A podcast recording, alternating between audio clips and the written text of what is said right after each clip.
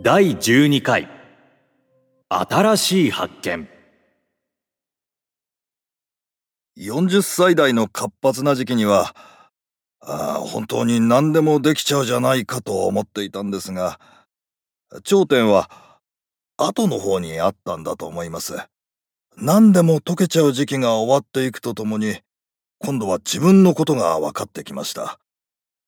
だけど今はボケてきたってことかもしれないので あこれは困ったもんだと思ってますだけど自分の一生というのが、今、ほぼ、うん、糸井さんの好きな言葉で言えば、ほぼ、終点じゃないかというふうに考えると、これは新たな発見というのがあるんです。あるんですね。うん、いつも、日々、新たな発見です。はあ、すごいな。意識すると全部、あ、これは初めてだよ。こういう感じ方は初めてだよ。とわかるんです。今がそういう状態です。ですから僕は、生涯というのは一番活発なところで決めると間違うぞと思うんです。なるほど。それは生涯についてだけではなく、いろんなことでそう言えます。例えば、あチンパンジーのような類人猿をフィールドワークで観察したりすることがあります。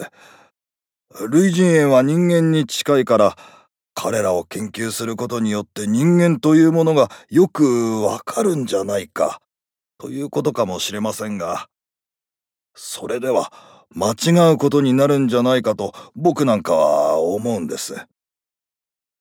人間のことを分かろうと思うなら、生物のことを分かろうと思うなら、やっぱり、樹木のあたりまで行かないと誤差が生じると思うんですよ。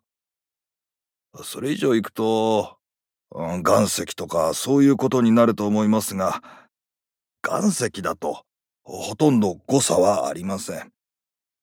それは見た通りですから、誤差なく観察も体験もできます。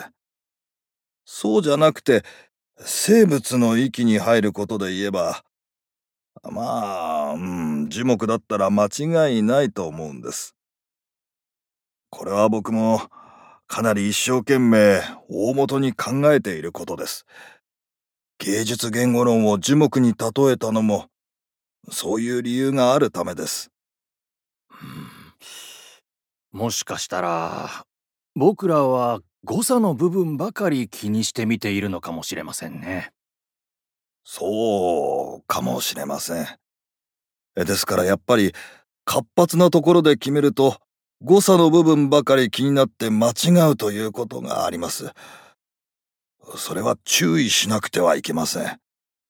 誤差の部分は思い込みが入りやすいし、環境が変わったらすぐに変化します。ああ、思っていたけれども、それは錯覚だったなんてことが しょっちゅうありますから。一番変わらない普遍的なものが樹木まで戻るとわかる。年を取るのも同じことなんですね。そうです。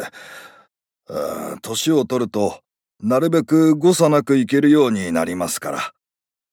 それが今分かってきたところです。